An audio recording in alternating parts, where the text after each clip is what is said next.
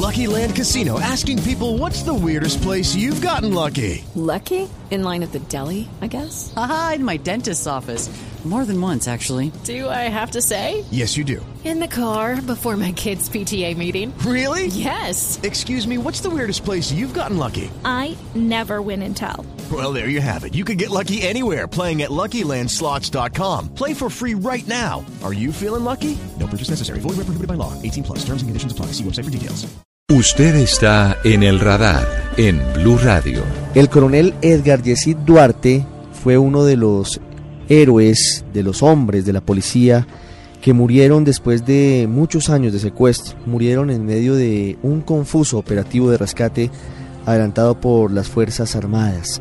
Susie Abitbol es su esposa, compartió con él muchos años y lo estuvo esperando. Lamentablemente el coronel Duarte nunca regresó vivo, pero su memoria y sus pruebas de vida y todo lo que lo rodea la han acompañado y han acompañado a su familia y por eso hemos invitado a Susi para que esté con nosotros hoy aquí en el radar. Doña Susi, buenas tardes. Buenas tardes, Ricardo, y agradeciéndole la invitación. ¿Cómo han sido estos dos años luego de la dolorosa noticia de la muerte de, del coronel Edgar Yesid Duarte y de sus compañeros después de tantos años de lucha para que recuperaran su libertad después de haber sido secuestrados por las FARC?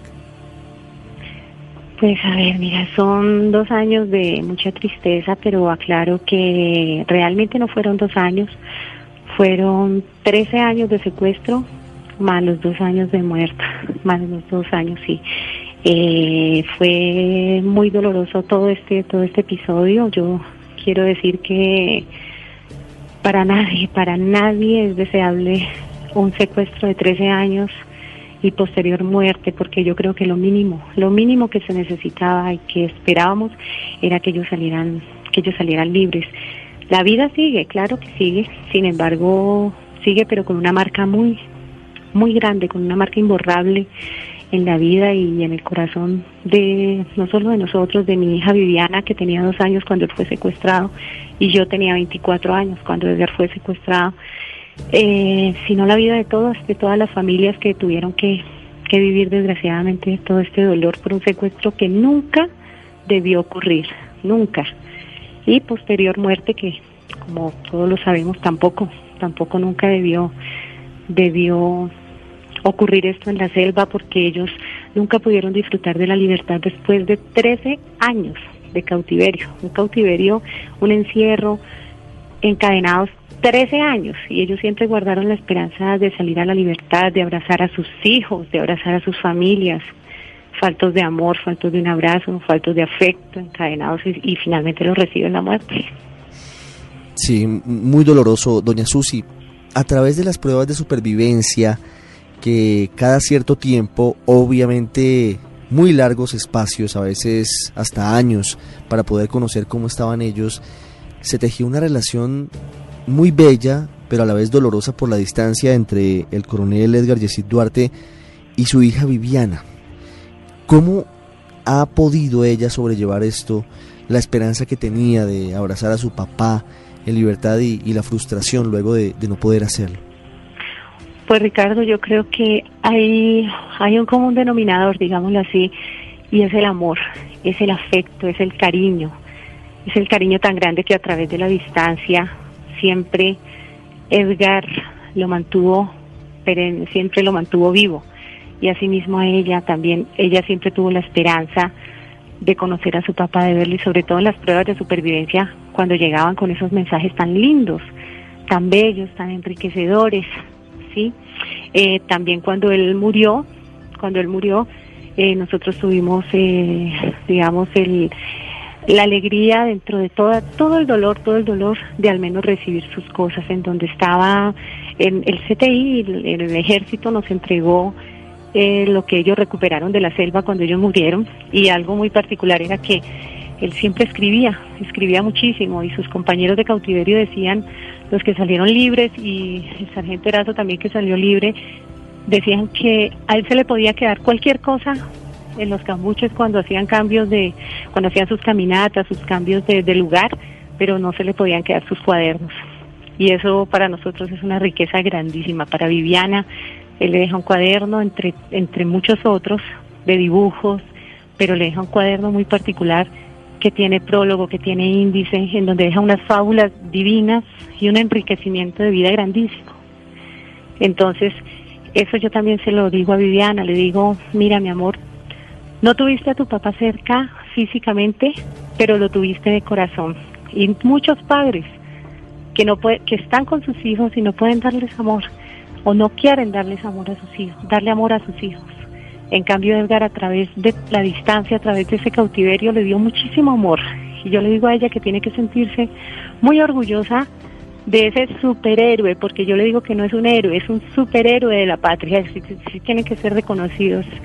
Entonces, creo que eso, encontrar sus, sus pertenencias, encontrar un reloj, por ejemplo, que era el reloj que él tenía, y ese reloj, la selva se había comido sus, la, la, el, la correa, entonces eh, se las ingenió, cortó eh, pedazos de cuero de la bota y él mismo hizo, organizó su reloj, lo cosió, asimismo él amaba a su policía, por ejemplo, y él hacía sus insignias, sus grados de coronel, de mayor, de teniente coronel a medida que iba ascendiendo.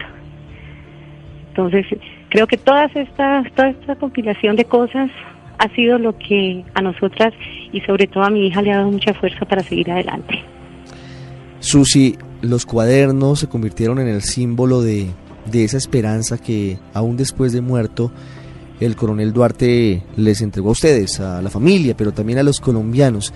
Yo quiero hacerle una última pregunta y tiene que ver con lo que viene hacia el futuro. Lo que ocurrió ya no se puede cambiar.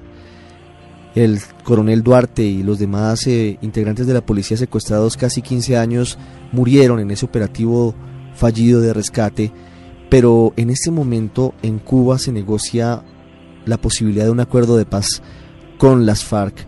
¿Cómo ven ustedes desde la posición de las víctimas, desde la posición de quienes perdieron a uno de sus seres queridos, de las personas más cercanas, en medio de lo absurdo del secuestro? Pues mira, yo creo que, que las víctimas juegan un papel muy, muy, muy importante, porque es la reparación y es el compromiso que tienen las FARC, que tiene aún el gobierno, el compromiso moral para que las víctimas no sean olvidadas y para que estos hechos jamás en nuestro país se vuelvan a dar, jamás vuelvan a ocurrir.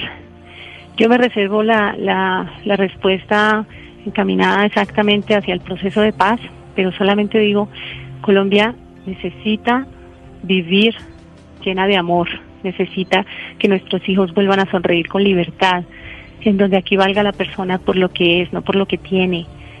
Y que cada día, que cada día pongamos un granito de arena para que todos, todos seamos partícipes, porque además tiene que ser una paz incluyente y una paz justa. Es Susi Abitbol, esposa del coronel Edgar Yesid Duarte, que murió hace dos años, el 26 de noviembre, fue asesinado, murió secuestrado, no pudo abrazar a su hija que tenía dos años cuando él fue plagiado por las FARC en el sur del país. Doña Susi, muchas gracias por habernos compartido estos minutos aquí en Blue Radio. A usted, Ricardo, mil gracias. Hacemos una pausa y ya regresamos al radar.